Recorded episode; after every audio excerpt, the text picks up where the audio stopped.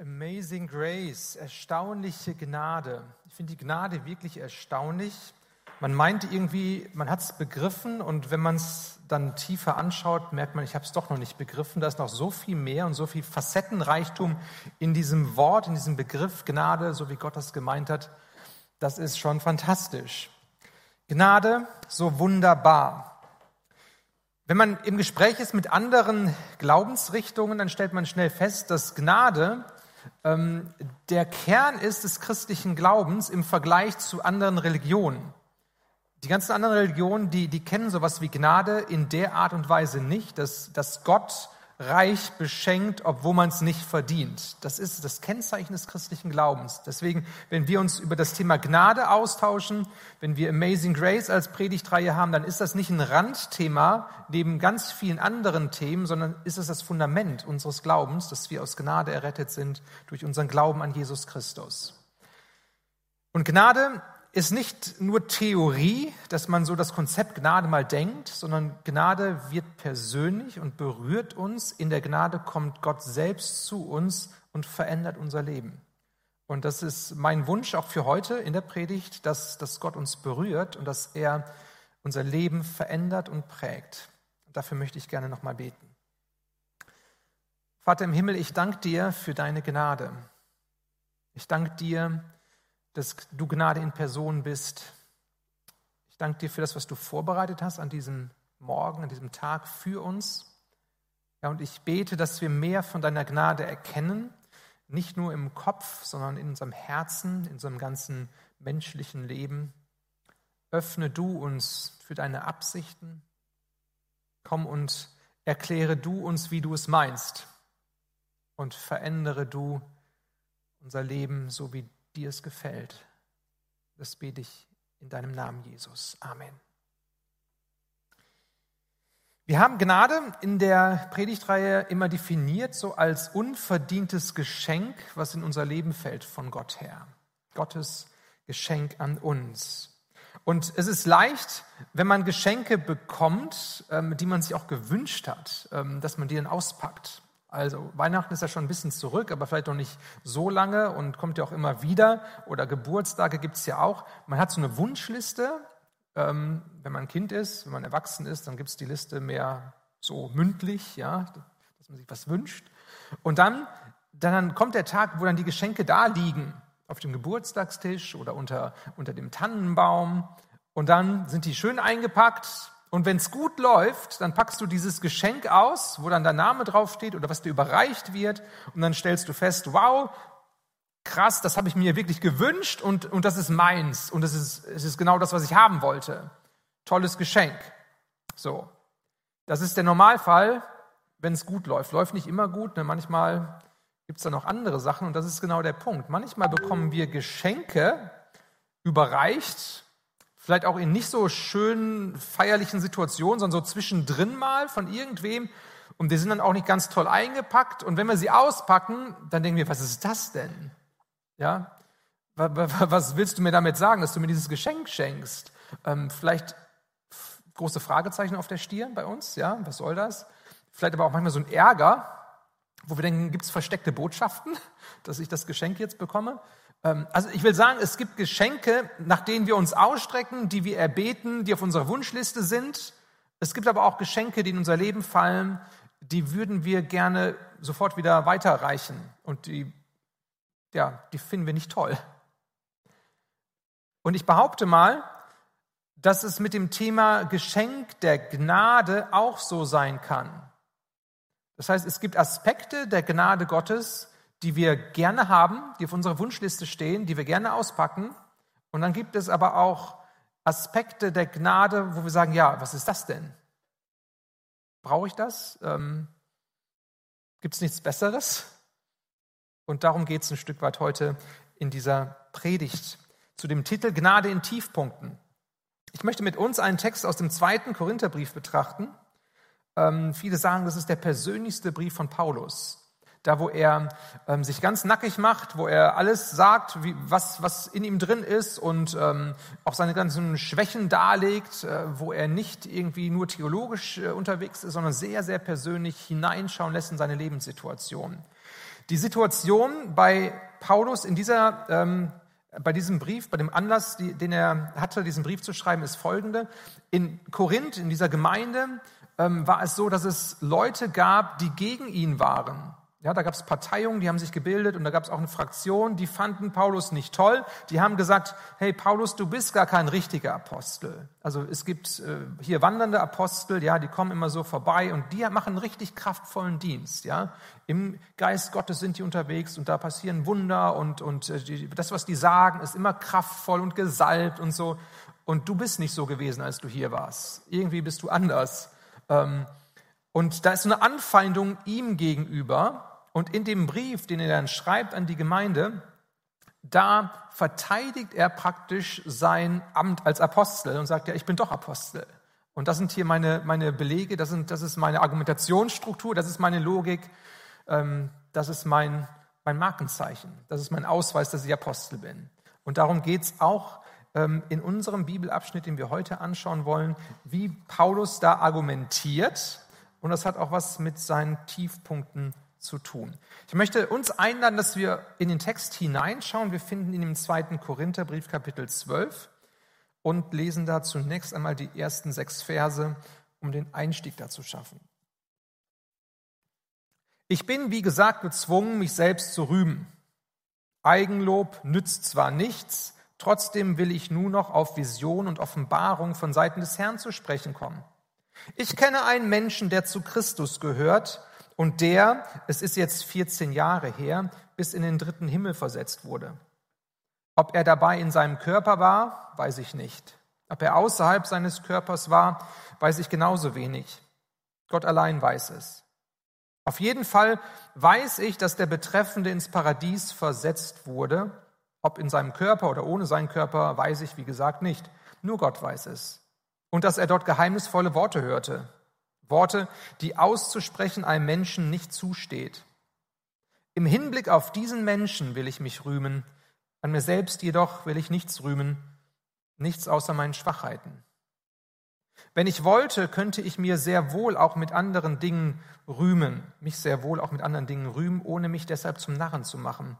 Denn was ich sagen würde, wäre die Wahrheit. Trotzdem verzichte ich darauf, weil ich nicht möchte, dass jemand eine höhere Meinung von mir hat, als die, die er sich selbst bilden kann, wenn er sieht, wie ich lebe und hört, was ich lehre. Okay, also ziemlich viel geredet, ja, hier an dieser Stelle. Ähm, worum geht's da? Also Paulus ist auf der Suche herauszufinden, ja, wie kann er, wie kann er sein Apostelamt darlegen? Wie kann er die Gemeinde überzeugen, dass er wirklich Apostel ist? Und dann führt er hier Punkte an, wo er sagt, aber deswegen will ich mich nicht rühmen. So, und das sind ähm, das sind Ereignisse, die er selbst erlebt hat. Er spricht zwar hier von der dritten Person, ich kenne einen Mann, der hat das und das erlebt oder so, aber er meint letztendlich sich selbst. Also er hat selbst hier etwas erlebt, Vision und Offenbarung von Gott erlebt. Er sagt, vor 14 Jahren, ja, da war eine Situation, da bin ich in den dritten Himmel entrückt worden. In der jüdischen Vorstellung ähm, war es so, dass, dass die Juden dachten, es gibt so drei unterschiedliche Himmel und so und der dritte ist der höchste Himmel. Also er sagt, ich war letztendlich im Himmel, so würden wir das vielleicht einfach sagen.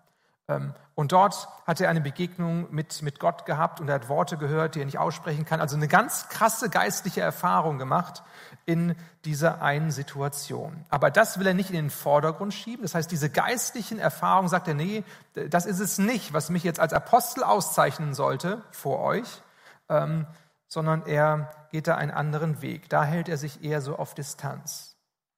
Interessant eigentlich, ja, weil, weil das ist ja genau das, was seine Feinde, seine Gegner da in Korinth, was die hören wollen. Ja, also die wollen ihn messen anhand von seiner Geistlichkeit und er sagt, ja, ich habe zwar hier geistliche Erfahrungen gemacht, aber die, die will ich jetzt nicht mehr herauskehren, sondern so ein bisschen unter den Teppich kehren. Paulus, er definiert sich nicht darüber, was er an Geistlichkeit so mitbringt und was er mit Gott erlebt hat. Das finde ich mal ganz spannend hier an dieser Stelle festzustellen. Ich glaube, er erkennt auch an dieser Stelle, ja, das ist ja mir ja geschenkt worden aus Gnade. Das habe ich ja nicht selbst gemacht, mir diese Vision irgendwie zelebriert, sondern es ist als Geschenk von Gott in sein Leben gefallen. Ich glaube, dass wir alle mehr oder weniger in Gefahr stehen, dass wir selbst in unserem Leben uns über das definieren, was in unserem Leben gut läuft. Dass wir auf unser Leben schauen und sagen, Mensch, guck mal, das kannst du gut und hier hast du Erfolge und auch hier in unserem geistlichen Leben als Christ, ja, wie, wie bin ich denn so drauf? Ach, hier habe ich eine Gebetserhörung, ja, und, und hier, da arbeite ich mit, mit und Gott tut hier auch was und, und hat das durch mich hervorgebracht so ein bisschen. Ähm, dass wir uns daran festklammern und sagen, ja, das, das bin ich. Das zeichnet mich aus. So. Und das ist ein schmaler Grad, ja, das wahrzunehmen und auch dankbar dafür sein, äh, demütig auch zu bleiben oder da stolz zu sein und, und, und zu kippen. Dieser Grad ist schmal. Aber diese Herausforderung haben wir, glaube ich. Manchmal denken wir irgendwie, wir sind, wir sind so ein toller Hecht, ja, und wir, und wir kriegen alles gut auf die Reihe. Ich kann mich so erinnern, dass es mir ähnlich ging, so in, in, meinem Leben, irgendwie lange Zeit, nicht, dass ich das bewusst irgendwie gemacht habe, aber vieles in meinem Leben, so als, als Jugendlicher, als Kind, das fiel mir zu. In der Schule oder so, ich musste nicht viel lernen. Ich ähm, habe gute Klausuren geschrieben, gute Arbeiten geschrieben. Ähm, Genau, manches konnte ich nicht so gut, habe ich mir erzählt. Ne? Sport, das war nicht meins und Kunst. So alles andere irgendwie, das ging irgendwie locker und leicht. Und da war ich sehr erfolgreich. Und wenn man so immer nur Erfolg hat in seinem Leben und dann eins zum anderen kommt, dann denkst du, hey, ja, du bist ganz gut drauf. So. Du, du kriegst es auf die Reihe. Ähm, und das hängst du dann nicht automatisch an Gott und sagst dir, danke Gott, sondern irgendwie denkst du auch, ja, gut gemacht, Nico. Ähm, bist gar nicht so, so verkehrt, bist gar nicht so schlecht. Ähm, und das kann in uns drin schlummern, ja, so ein, so ein latenter Stolz, der irgendwie da ist und der immer auch irgendwie raus möchte und den es irgendwie zu greifen gilt und wo wir sagen müssen, hey Gott hier, das ist alles Quatsch, ich, ich kann nichts ohne dich tun, aus Gnade, alles aus Gnade geschenkt. Okay, aber hier ging es um Paulus. Paulus, der versucht hat, hier sich irgendwie zu rechtfertigen. Wie ging es hier weiter in der Bibelstelle, die wir ange tippt haben, ab Vers 7. Ich verzichte darauf, weil diese Offenbarungen etwas ganz Außergewöhnliches darstellen. Gerade deshalb nämlich, um zu verhindern, dass ich mir etwas darauf einbilde, ist mir ein Leiden auferlegt worden, bei dem mein Körper wie von einem Stachel durchbohrt wird. Einem Engel des Satans wurde erlaubt, mich mit Fäusten zu schlagen, damit ich vor Überheblichkeit bewahrt bleibe. Dreimal habe ich deswegen zum Herrn gebetet und ihn angefleht, der Satansengel möge von mir ablassen. Klammer auf, und das ist da nicht passiert, Klammer zu, gucken wir uns nachher an. Das ist eine krasse Bibelstelle. Auf einmal bekommt das Ganze hier so eine Wendung. Eben noch erzählt er von den Visionen und Offenbarungen, tolles geistliches Erleben. Und dann sagt er, ja, das ist auch alles toll gewesen, aber ich habe auf der anderen Seite ein Leiden, ein körperliches Gebrechen, ähm, ein Stachel im Fleisch, so heißt es in den alten Übersetzungen, ähm, und das werde ich nicht los. Das ist da in meinem Leben, in meinem Körper, und das tut anscheinend richtig weh. Ja, er beschreibt das hier auch ziemlich krass. Ja, da wird mit Fäusten auf mich geschlagen. So fühlt sich das an. Er beschreibt das, das ist ein, ein Satansengel. Ja, das ist auch ein krasser Begriff, den er hier gebraucht. Also er sagt, er hat, ich sag mal, er hat einen Tiefpunkt da in seinem Leben. Er hat eine Schwäche in seinem Leben an dieser Stelle. Und er hat gebetet und gesagt, Gott, nimm mir das weg. Ich weiß nicht, was, was das ist, wo das herkommt. Nimm es weg. Und Gott, er hat es nicht gemacht. Schauen wir uns nachher an. Das finde ich schon heftig. Ich finde es auch heftig, dass, dass Paulus hier das einfach so freimütig in diesen Brief schreibt. Weil da sind ja seine Gegner, die den Brief lesen und die denken, Mensch, der Paulus, der ist ja irgendwie schwach drauf im Glauben, ja? Der ist ja gar nicht so, so stark und so gesalbt, ja? Gott stellt sich gar nicht so zu dem, wie er sich zu einem richtigen Apostel stellen müsste. Und jetzt schlägt Paulus praktisch in dieselbe Kerbe und sagt, hey, ja, und ich habe übrigens auch hier eine Mordsschwäche, es tut mir richtig weh, ich bete und Gott tut nichts. Ist irgendwie mutig, so offen zu sein, oder? Ich weiß nicht, wie es uns gehen würde. Ja, mit, unseren, mit unseren Schwächen. Wenn wir sagen, boah, ich habe da ein Thema in meinem Leben, ähm, und nicht erst seit gestern, sondern seit fünf Jahren, seit zehn Jahren oder seit, seit 20 Jahren. Ich bin schon so lange Christ und ich schleppe das mit mir rum und, und ich bete auch immer wieder dafür. Und es tut sich nichts. Ich, ich kämpfe da immer noch. Es ist, es ist immer noch da. Würde uns das so leicht fallen, sozusagen? Zeugnisrunde heute? Ja, wie wär's? Es wäre spannend. Es wäre spannend. Paulus hat an dieser Stelle so eine eigene Diagnose. Ja, was ist das denn eigentlich und wo kommt das jetzt her? So, ähm, es tut weh, es ist hinderlich, er braucht es nicht, aber wo kommt es her? Und da, da sagt er, ja, er sagt, dass er denkt, dass Gott das so geschickt hat oder zugelassen hat, dass er diesen Schwachpunkt da in seinem Leben hat, damit er nicht überheblich wird, damit er nicht stolz wird und sich auf sich selbst was einbildet, was er für ein toller geistlicher Typ ist. Das ist ja auch mal eine Aussage, ja? Aha, huh, so da ist da ist etwas an Schwäche in meinem Leben, vielleicht auch hier an Krankheit und er sagt ja, das, das scheint Gott irgendwie geschickt zu haben. Okay, jetzt erstmal Achtung, ja, also das heißt jetzt in unserem Leben, in unseren Situationen nicht, ja, dass Gott ähm, automatisch alle Krankheiten irgendwie immer schickt und dass er äh, die Ursache dafür ist, dass Angriffe von Gott kommen und so. Das ähm, ist jetzt hier kein, kein Lehrsatz, äh, das so zu verstehen. Da müssen wir, glaube ich, aufpassen, wie man dann auch solche Sachen auslegt. Das heißt auch nicht, dass alles, was an schweren Dingen in unser Leben fällt, immer irgendeinen Zweck erfüllen muss aha, das ist deswegen passiert, ja, und ich soll ja auch nicht stolz werden und deshalb ist jetzt der gestorben und so. Ne? Ähm, nee, nee, äh, da, da wird es auch gefährlich, auf diese Spur zu kommen.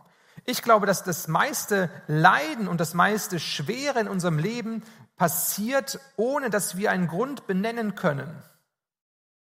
Wir lieben es immer genau wissen zu wollen, warum ist das jetzt so? Wo kommt das denn eigentlich her? Und dann suchen wir und dann graben wir in der Vergangenheit, in unserem eigenen Leben, dann in der Familiengeschichte und dann bis, was weiß ich, fünf Generationen vorher und so. Ne? Wir wollen wir es wissen und ich glaube, wir werden es meistens nicht herausfinden, warum die Dinge so passieren, warum es da ist. Und das ist ein großes Geheimnis. Ja? Äh, letztendlich liegt es auch bei Gott.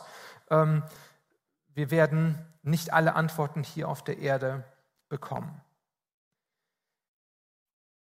Hier stellen wir fest, Paulus kommt mit einer Schwäche in seinem Leben in Berührung und Gott hat hier nicht eingegriffen.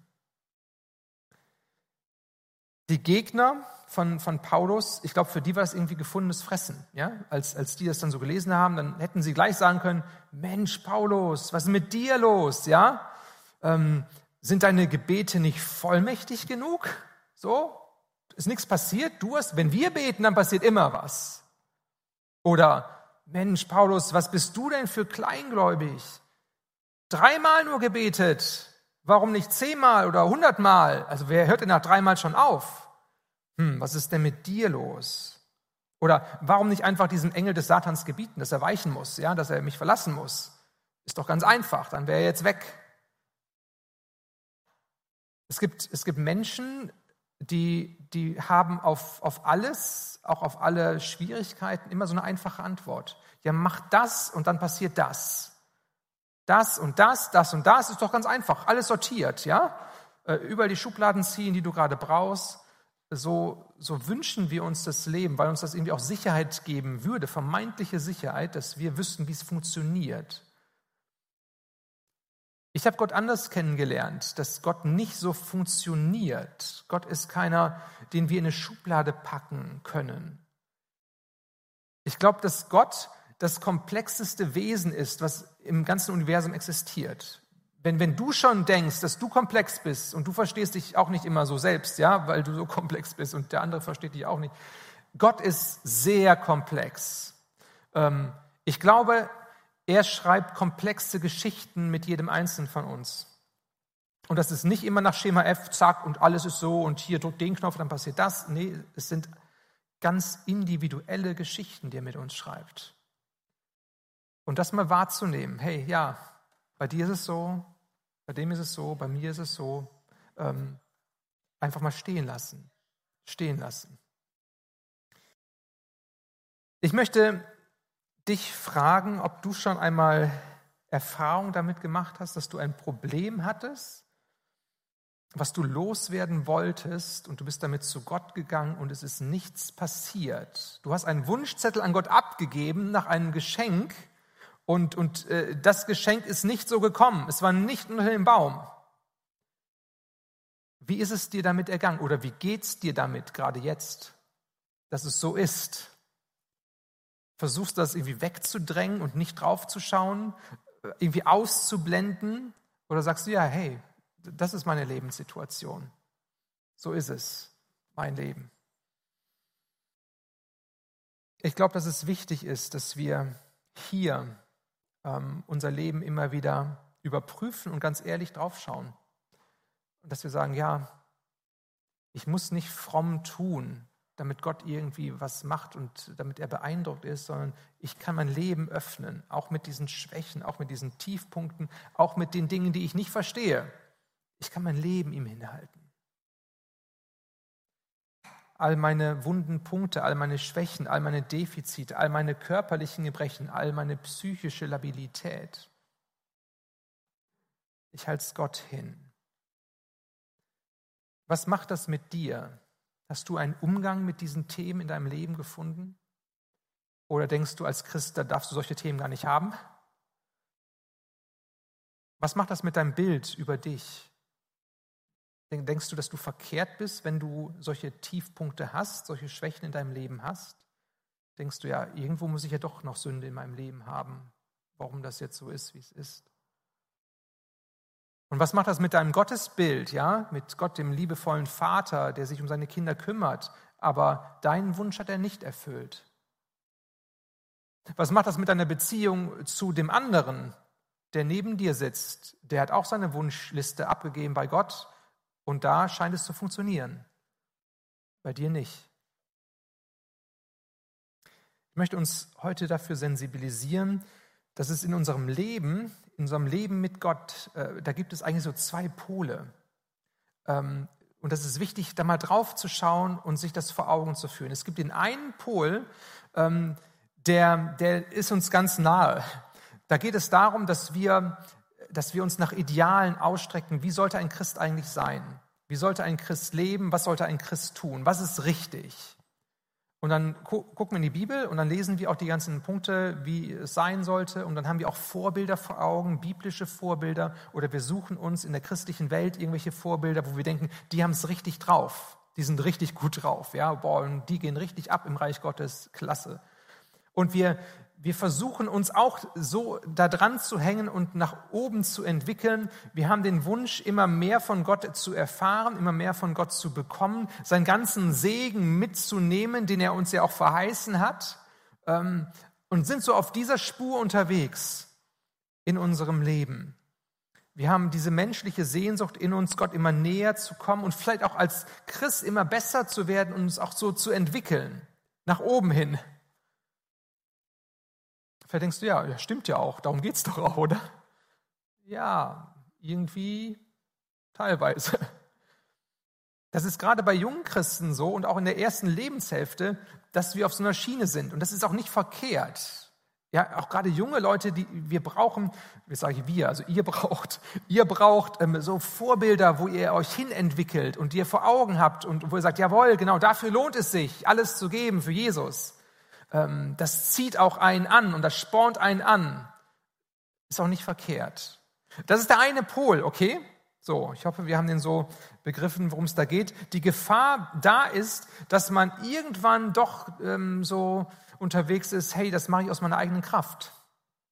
Ja, also ich, ich muss mein geistiges Leben nach vorne bringen, ja, und das liegt dann auch an mir und dann weniger an der Gnade von Gott kann auch dann in so eine fromme Werkgerechtigkeit wieder abrutschen. Okay, der andere Pol ist, und der kommt meistens erst so ab der zweiten Hälfte des Lebens, in der Mitte des Lebens oder vorher, wenn wir mit Dingen unseres Lebens in Berührung gekommen sind, die etwas von Tiefpunkten mit sich bringen, Schwachpunkten, Schwächen unseres Lebens.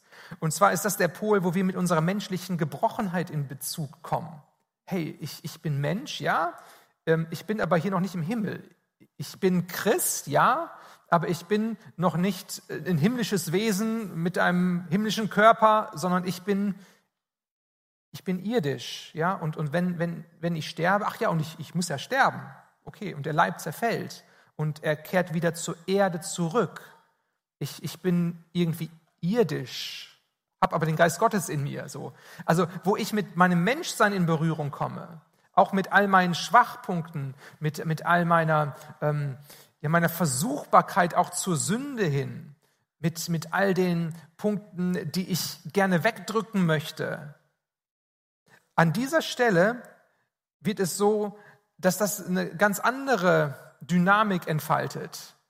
Es geht nicht mehr darum, immer nach oben zu streben, sondern klar zu kriegen, Herr, wer bin ich denn wirklich? Und dann ehrlichen Blick drauf zu werfen, hey, guck mal, ja, so toll bist du gar nicht. Und, und du bist ja nicht nur gesund und du, du hast auch immer wieder dieselben psychischen Probleme. Und ähm, auch in den Beziehungen, da funktioniert ja nicht immer alles, wie man sich das wünscht. Und so weiter und so weiter. Und da drauf zu schauen. Beide Pole gibt es in unserem geistlichen Leben. Schwierig wird es da, wenn wir sagen, es gibt nur die eine Richtung. Und gerade wenn man nur auf der ersten Richtung unterwegs ist, sein ganzes Leben. Und dann merkt man irgendwann, ähm, hey, das ist zwar der Anspruch, der ist nett, aber ich kriege das mit meinem Leben nicht unterfüttert, dann, dann ist da eine große Diskrepanz da zwischen meinem Anspruch, den ich an, mir, an mich selbst auch habe oder den ich aus der Bibel herauslese vielleicht, oder den andere in mich hineinreden, du musst das machen, du musst das machen, und ich sage, mein Leben kommt nicht hinterher. Ich habe aber hier den, den, ja, die, die Krankheit und ich habe gebetet und es ist immer noch da. Und dann kann es ein zerreißen und Glaube kann kaputt gehen. Das heißt, die Aufgabe in unserem Leben als Christen ist es, diese beiden Dimensionen zusammenzubringen und nicht noch stärker auf der einen Welle äh, unterwegs zu sein, sondern zu realisieren, hey, ja, da ist Schwäche. Da ist eine Herausforderung. Ich kriege es ich krieg's nicht hin, so wie, wie es vielleicht gut wäre in meinen Augen? Fragezeichen. Genau. Inwieweit bist du mit deinen Schwächen und Begrenzungen in Berührung? Wie gehst du mit deinem Schmerz um? Ignorierst du, schaust du drauf, bearbeitest du ihn? Stell dir doch diese Fragen. Was könnte vielleicht Neues entstehen, wenn du ganz ehrlich damit umgehen würdest mit diesem Thema? Wenn du sagst, ja, stimmt, ich habe das Problem. Ja, seit 20 Jahren. Ich habe noch nie mit jemandem gesprochen. Noch nicht mal mit dem Seelsorger, sondern alles für mich behalten. Aber mir geht es dabei nicht gut und ich zerreiße innerlich. Was könnte passieren, wenn du sagst, komm, ich öffne das mal. Ich, ich suche mir da Hilfe. Ich, ich will Gott dran lassen. Was könnte passieren, positiv gesehen? Okay, lass uns mal weiterschauen. 2. Korinther 12, Vers 9. Also die, die, der Zusammenhang war ja, Paulus hat gebetet, dreimal, nichts ist passiert und jetzt kommt auch, warum nichts passiert ist. Doch der Herr hat zu mir gesagt, meine Gnade ist alles, was du brauchst, denn meine Kraft kommt gerade in der Schwachheit zur vollen Auswirkung. Meine Gnade ist alles, was du brauchst, denn meine Kraft kommt gerade in der Schwachheit zur vollen Auswirkung. Und hier öffnet sich jetzt an dieser Stelle ein, eine Tür für den Raum der Gnade. Gnade ist unser Thema, Amazing Grace. Eben habe ich äh, dieses Beispiel gebracht mit den Geschenken. Manche Geschenke wollen wir, manche Geschenke wollen wir nicht. Okay? Hier ist es so, Paulus, eigentlich wollte er diese Heilung, weg davon, ja, die Schmerzen weg und so. Stand auf seinem Wunschzettel, hat er nicht bekommen. Er hat aber Schwachheit und jetzt kommt's. Schwachheit ist in seinem Leben da und Jesus sagt, aber meine Gnade ist auch da. Wir denken meistens, hey, wenn Heilung kommt oder wenn die Problemlösung kommt, das ist ein Geschenk der Gnade. So, Gott, Gott gibt mir etwas, ja, aus freien Stücken, wow, super, es hat funktioniert, wir freuen uns, wir sind frei. Das sprechen wir unter Gnade ab. Aber Jesus selbst sagt hier, meine Gnade ist alles, was du brauchst, denn meine Kraft kommt gerade in der Schwachheit zu vollen Auswirkungen. Das heißt, da ist die Schwachheit da bei Paulus. Ja, er kriegt sein Leben da nicht auf die Reihe, er ist herausgefordert, er kämpft da. Und auf derselben Ebene ist die Gnade. Gnade in der Schwachheit, Gnade inmitten der Tiefpunkte. Nicht, dass Gnade vorher da ist und dann kommt der Tiefpunkt, ja, dann ist die Gnade natürlich weg. Da bist du auch selbst dran schuld. Da muss erstmal wieder rauskommen. Und dann kommt wieder die Gnade. Nee, nee. Die Gnade ist da. Du kannst Gnade erleben, wenn du eine Gebetserhörung hast und wenn, wenn Heilung kommt in dieser Situation, wenn Krankheit da ist. Das kann Gnade sein. Es kann genauso Gnade sein, wenn nichts passiert und Jesus dir trotzdem zuspricht, meine Gnade ist da. Es ist nur eine andere Art von Gnade, wie sie sich zeigt. Es ist eine andere Facette der Gnade. Du willst das eine Geschenk, okay, aber das andere Geschenk ist vielleicht da. Gottes Gegenwart, Gottes Kraft inmitten deiner Tiefpunkte. In den Tiefpunkten, da fühlen wir uns nicht immer so nah mit Gott verbunden. Und manchmal denken wir, Gott, wo bist du denn eigentlich? Ja, Mensch, Gott, ja, vorher habe ich dich erlebt, aber jetzt, du sprichst gar nicht mehr mit mir, ja, und ich fühle gar nichts mehr. Das heißt aber nicht, dass keine Gnade da ist und dass Gottes Gegenwart nicht da ist. Das heißt nur, dass wir Gottes Gegenwart nicht, nicht wahrnehmen in dem Moment, dass Gott sich gefühlt zurückgezogen hat. Und trotzdem ist er da, ist er präsent und wirkt mit seiner Gnade in uns etwas, was er tun möchte. Was er tun möchte. Es gibt, glaube ich, einen ganz unterschiedlichen Fokus von Gnade. Einmal verändert Gnade die Situation im Nu, ja, ein Wunder passiert vielleicht, super. Aber es gibt auch den Fokus, dass Gnade wirkt in der Situation an uns. Das äußere Setting bleibt bestehen. Es ändert sich vielleicht äußerlich nichts. Aber wir haben die Chance, dass wir berührt werden und verändert werden durch Gott in der Situation. Und warum das so ist, warum es mal so ist und mal so ist, ich weiß es nicht. Es liegt bei Gott. Ja, wir können immer noch beten und so, ja, und sagen, komm Gott, hier, jetzt, jetzt reizt, ich schaffe es nicht mehr. Ja, ist alles gut. Aber Gott ist derjenige, der, der tut, der handelt oder dann auch anders handelt. Gott verteilt die Geschenke. Er verteilt die Geschenke. Der letzte Abschnitt dieses Textes hier. Daher will ich nun mit größter Freude und mehr als alles andere meine Schwachheiten rühmen, weil dann die Kraft von Christus in mir wohnt. Ja, ich kann es von ganzem Herzen akzeptieren, dass ich wegen Christus mit Schwachheiten leben und Misshandlungen, Nöte, Verfolgung und Bedrängnisse ertragen muss. Denn gerade dann, wenn ich schwach bin, bin ich stark. Und das ist jetzt so der Ausweis, den, den Paulus der Gemeinde in Korinth vorhält. Sagt, hey, ich bin total schwach, ja, und hier, ne, das habe ich auch erlebt und überhaupt äh, bin ich nicht so der Held, aber das ist mein Ausweis, weil die Gnade Gottes in dem wirkt. Und Christus soll leuchten, nicht Paulus soll leuchten, er soll nicht in seiner Stärke aufblitzen, wie toll er ist und wie er es auf die Reihe kriegt, sondern Christus soll aus ihm herauskommen, mehr und mehr. Und dazu sagt er, ist diese Schwachheit nötig. Hier ist davon die Rede, dass wenn wir Gott die Schwachheit hinhalten und wenn Paulus diese Schwachheit äh, hinhält und sagt, hier, hier ist meine Schwachheit, dass dann die Kraft Gottes kommt und bei ihm wohnt. Kraft Gottes kommt und wohnt bei denen, die schwach sind. Okay? Dieses Wort, was hier steht, dieses Wort wohnen, das ist das einzige Mal im Neuen Testament, dass dieses Wort hier steht.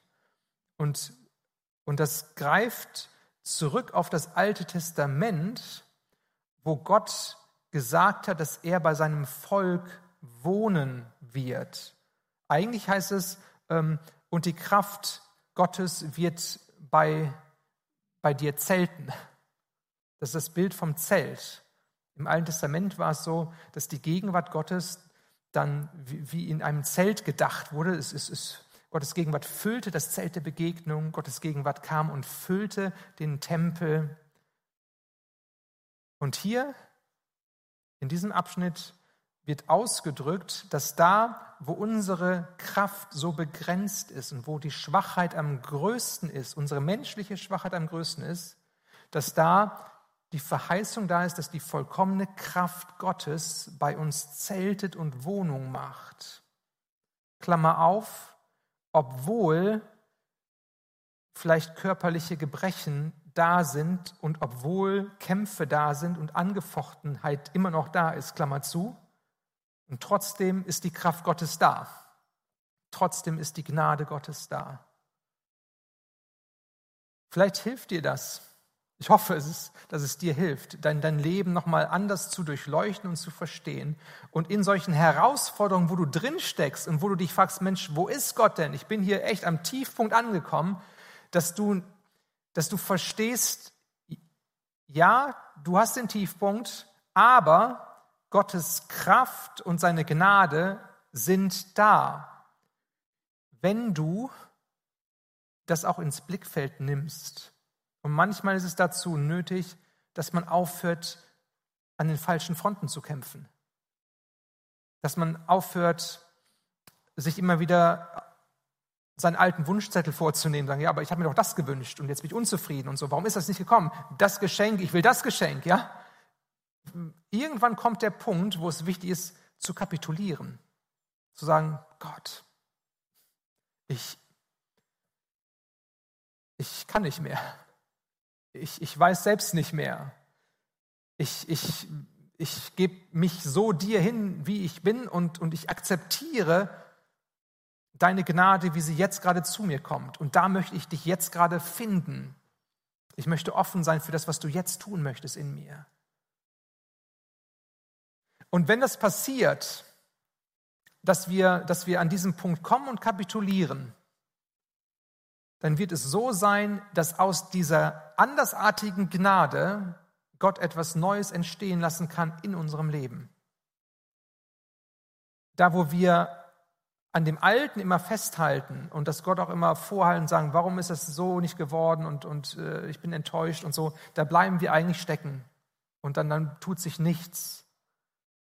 Aber da, wo wir sagen, Gott, hier ist mein Leben mit allem drum und dran, mit meinem Körper, mit meiner Psyche, mit meinem Umfeld, hier, hier, ich, ich kapituliere.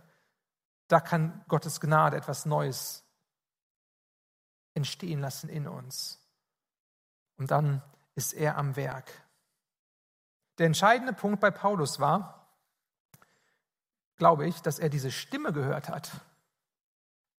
Dass er die Stimme gehört hat von Jesus, die gesagt hat, hey, aber meine Gnade ist da.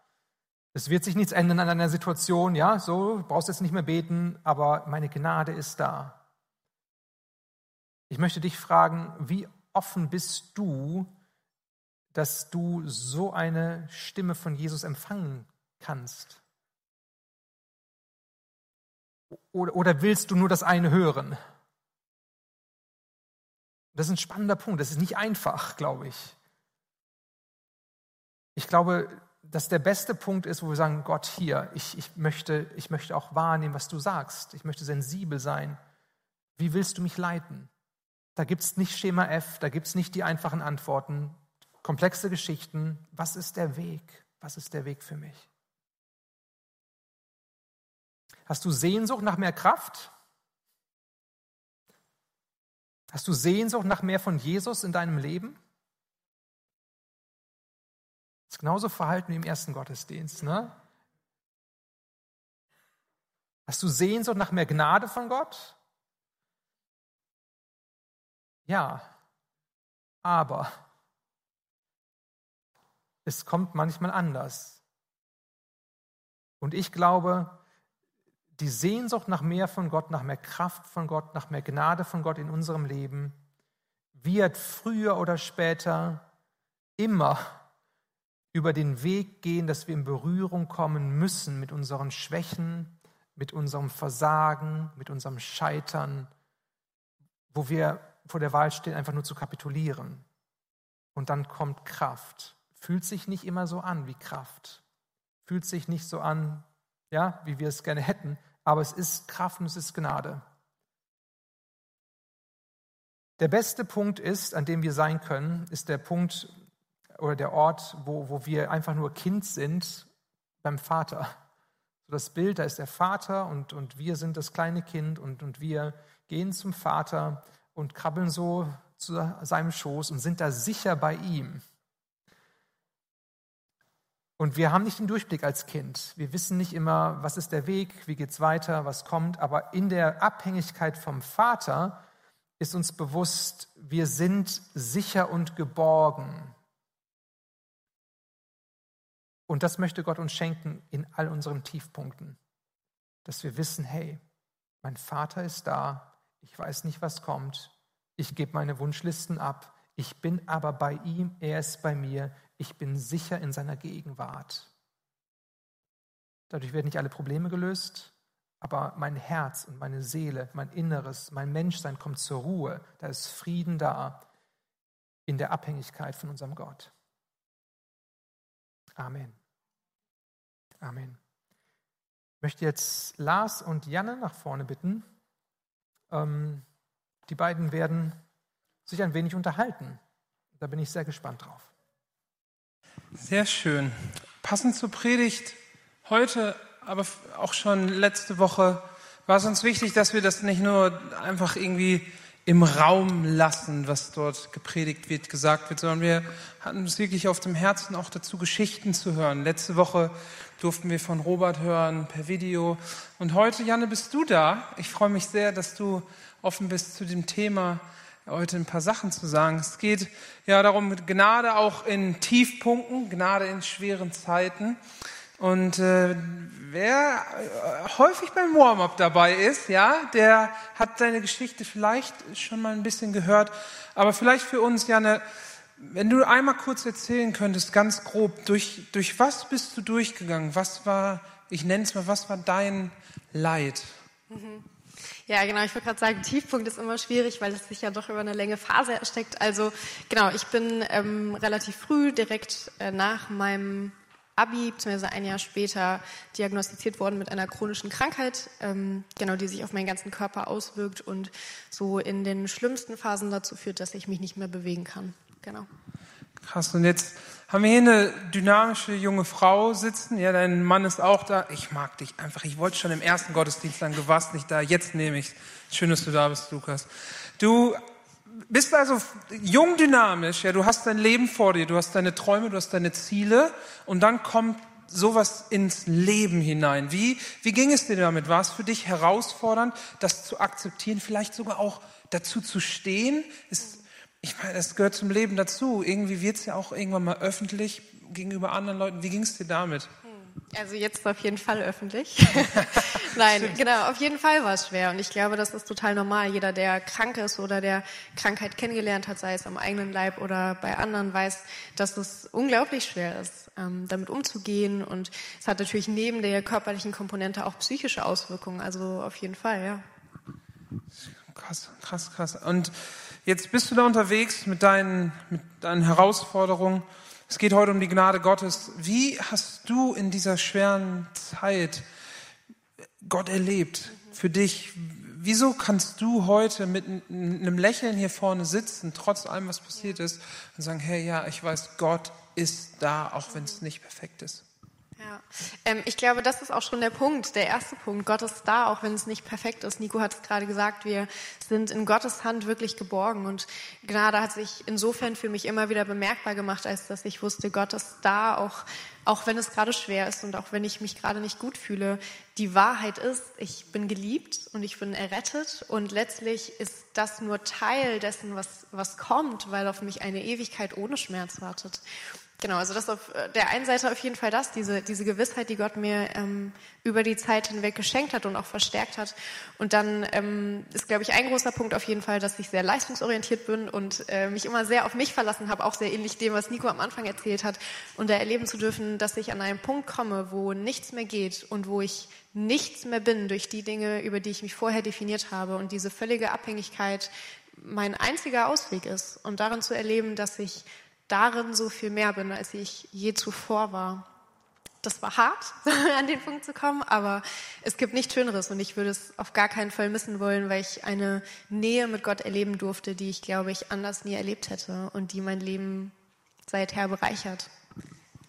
Ohne irgendwas schön zu reden jetzt oder zu beschönigen, was manchmal auch einfach nicht schön ist, könnte man dir trotzdem ein Ja abringen zu der Frage, das, hat- das hat mich näher zu Gott gebracht. Ich habe daraus Ja, was gelernt. auf Gott jeden ist, Fall. Gott ist dabei Ja. und es hatte irgendwie ein Kein Ziel. Abbringen.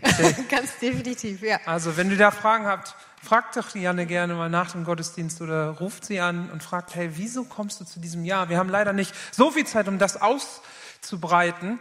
Aber ich möchte dir jetzt hier die Möglichkeit geben, ja, Präsenz und online, ähm, deine zwei, drei goldenen Nuggets, die du mitgegeben hast und die du jedem mitgeben würdest, der durch Leid geht, ja, der Her- Herausforderungen, Hindernisse in seinem Leben hat. Ja, ich habe alles gesagt. Ich möchte dir die Plattform geben. Bitte. Was ist es? Genau. Ähm, also ich glaube, zum einen ist der Punkt, streck dich nach Gott aus, egal wo du gerade stehst. Sei es, dass das gerade ein Tiefpunkt ist und eine tiefe Phase oder dass das auch gerade der Höhepunkt ist und alles wunderbar ist. Ich glaube, Gott hat noch so viel mehr für uns und so oft verpassen wir das, weil wir uns nicht wirklich danach ausstrecken.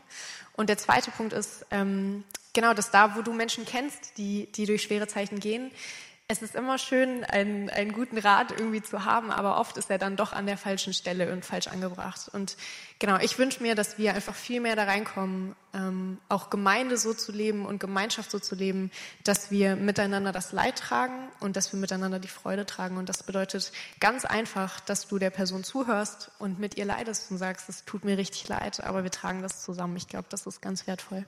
Schön.